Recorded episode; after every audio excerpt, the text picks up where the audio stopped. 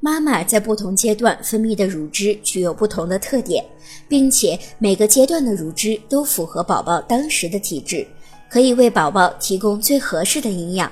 配方奶粉是以牛奶为基础，然后按照比例加入其他营养成分调配加工而成的。很多的配方奶粉都会宣称自己的奶粉是最接近母乳的，但是配方奶都无法与母乳的营养价值相提并论。